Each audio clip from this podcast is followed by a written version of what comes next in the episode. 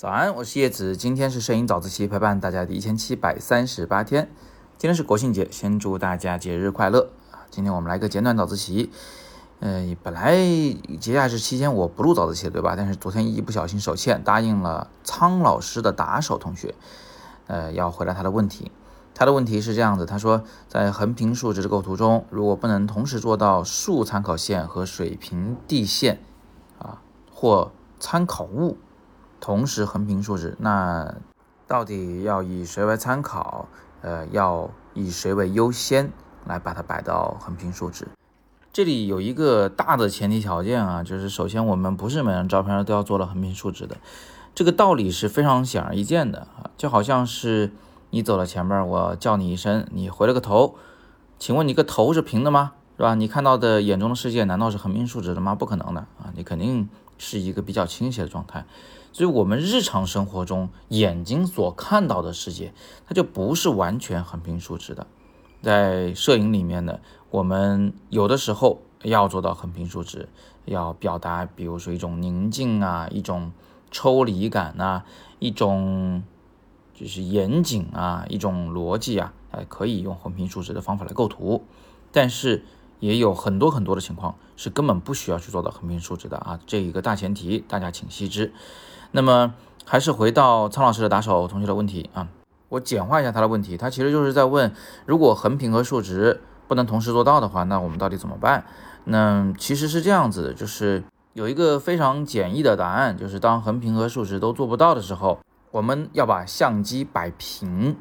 这个摆平不是针对任何画面中的线条而言的。而是针对重力方向而言的。我举个例子，就比如说你现在在拍一个比萨斜塔，你个相机跟着它去歪是肯定不对的，因为比萨斜塔本身应该是歪的。那你去仰拍一堵墙，那这堵墙的左边界和右边界肯定都是向画面中央倒过去的啊，因为有透视效果。所以呢，你也不可能跟着这两条线去这个旋转你的相机，因为那样的话看上去画面会很有倾覆感。这个时候呢，你应该。让相机对于重力方向而言是水平的，对于横线也是一样。比如说你现在正站在一条马路的一侧，对着马路的另一侧拍照。如果你真的是这个正正的对着马路对面拍照的话，那还好办，因为马路对面的横线条肯定在画面中也就是平的。但是如果你是稍微有点角度的朝着马路的某一个延伸方向拍过去的话，你会发现。对面的马路的栏杆呐，地面的这些原来的横线啊，现在都会变成斜线。这个时候你也应该不管不顾啊，只管把你的相机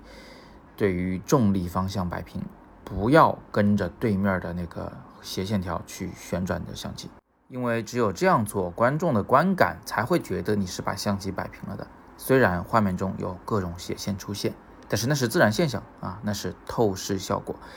好，那只有一种情况是我们真的希望整个画面的所有的横线和竖线都是横平竖直的，就是在室内拍摄，比如说室内装修一类的这种题材的时候啊，室内空间摄影的时候，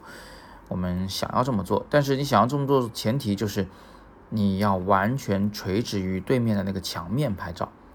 嗯，不能仰拍，不能俯拍，不能朝左，不能朝右，完全垂直对面拍摄，那对面那堵墙的。四个边儿啊，横线和竖线都会是横平竖直的。那除了室内空间摄影以外，在类型学摄影里，也就是为了研究社会啊，这个去进行一些影像素材的搜集的时候，我们为了尽量避免就是摄影师的主观的参与，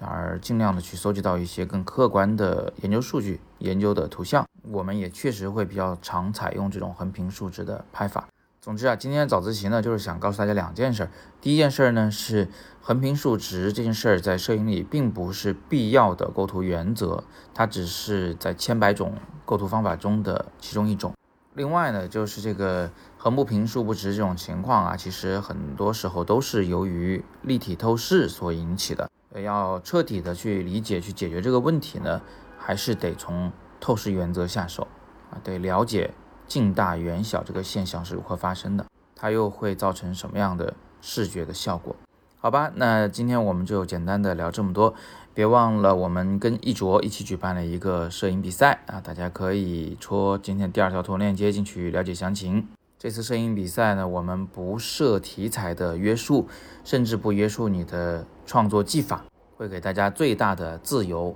但是呢，我们仅限投三幅作品，每一幅你都可以为它撰写单独的这个标题和文字的说明。整个十月都是投稿期，在十月的月底我们就结束投稿，然后呢就评选奖品，最大的大奖是一卓的专业显示器。我还会抽其中一些优秀的作品出来做一些点评啊，做个直播，所以同学们不要错过。那么今天呢是摄影早自习陪伴大家的第一千七百三十八天，再次祝大家节日快乐，咱们节后再见了。我是叶子，每天早上六点半在微信公众号和喜马拉雅不见不散。